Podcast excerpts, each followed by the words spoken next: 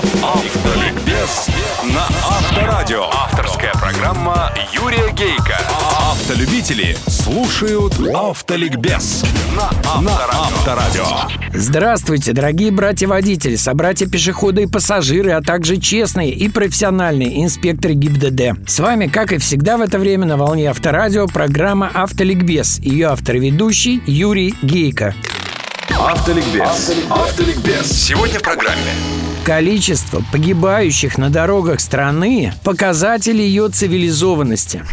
Автоликбез. Автоликбез. У нас в России нет такого пристального внимания общества и власти к этим цифрам. Количеству смертей на дорогах страны за год. Во всем цивилизованном мире есть. Отчеты правительств часто начинаются с этих цифр. Не с экономических показателей, приращения ВВП, уменьшения инфляции и тому подобное, а с того, сколько удалось спасти жизней. Яркий пример – Николя Саркози. Я рассказывал о том, как в начале 2000-х, будучи еще министром внутренних дел, он с трудом пробил через Сенат закон о камерах фотофиксации нарушений. Их так и прозвали – камеры Саркози. Его упрекали и в посягательстве на права человека, предсказывали неудачу, мол, камеры эти раскурочат и тому подобное. Но когда через год-полтора количество смертей на дорогах самой разгильдяйской в этом смысле страны, Франции, рухнуло аж на четверть, Саркози стал чуть ли не национальным героем, а впоследствии был избран президентом. Есть закономерность. Чем ниже уровень жизни в стране, чем беднее ее население, тем больше эта цифра. Не в абсолютных величинах, конечно, а относительно численности населения. Если построить график этой трагической кривой за много лет, то его взлеты и падения, его колебания совпадут с кризисами, экономическими реформами, с революциями и переворотами и даже с годом принятия того или иного закона. Новейшая история России 25 лет.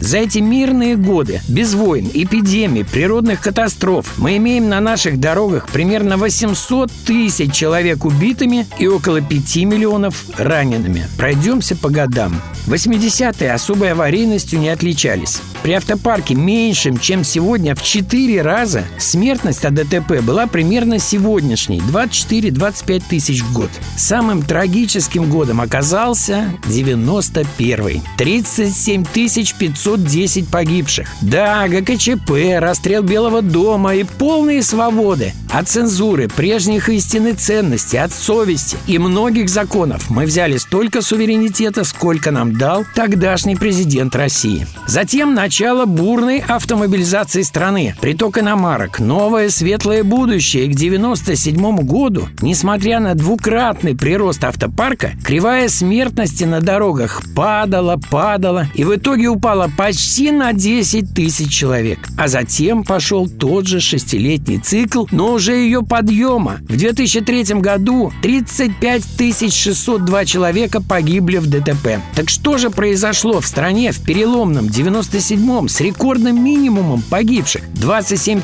665 человек. А произошли две вещи. Деноминация рубля, убрали три нуля, и отмена талона предупреждений, в котором инспектор делал просечки за грубые нарушения. Три за год – пересдача. Да, деноминация сделала штрафы смешными, но ведь и зарплаты тоже. Она вряд ли повлияла на менталитет водителей. Значит, дело в отмене наказания за рецидив? Мне казалось, что в недавней программе я убедительно показал, что это было ошибкой – отмена. И что возвращение этой меры, которая грядет, надо приветствовать всем здравомыслящим. Потому что отмороженных, набитых деньгами у нас не так уж много, и не они определяют нашу дорожную атмосферу. Но после выхода той программы пришли письма не только с поддержкой, но и такие. Не поможет, у нас ведь покупается все на раз-два. Какие злоупотребления инспекторов начнутся? Ну, такие возражения я называю броней обывателя. Они годятся на все случаи жизни для людей ограниченных. А вот это... Нет, Юрий Васильевич, при талоне предупреждений, то есть до 97 года, смертность на дороге была выше, чем в 2014 году, когда талона нет.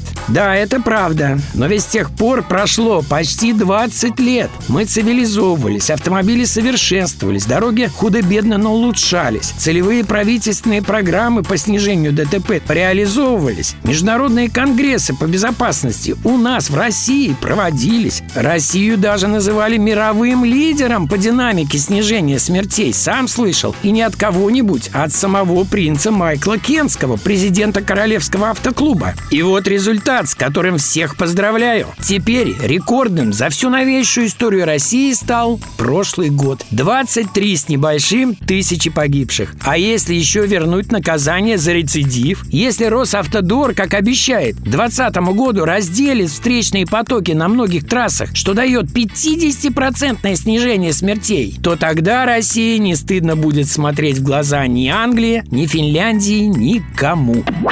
Автоавторитет Юрий Гейка. Юрий Гейка. Удачи вам, друзья, на всех дорогах страны и жизни и запаса вам тормозного пути. С вами была программа «Автоликбез» на Авторадио, ее автор и ведущий Юрий Гейко. Автоликбез на Авторадио. Авторская программа Юрия Гейка. Автолюбители слушают Автоликбез на Авторадио.